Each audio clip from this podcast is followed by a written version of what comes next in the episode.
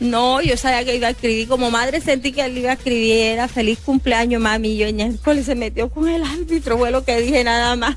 Pero no sabía lo que él, pero sí sentí lo que él iba a escribir. Ven. ¿Y ahora usted le tiene preparado el regalo al conductor? Claro, yo le tengo un gran regalo a mi hijo preparado, que es su comida predilecta, que a él le gusta, que es el arroz de coco, la mojarra, los patacones, la, ensalada de aguacate. Si se lo El tengo patacón, se lo merece.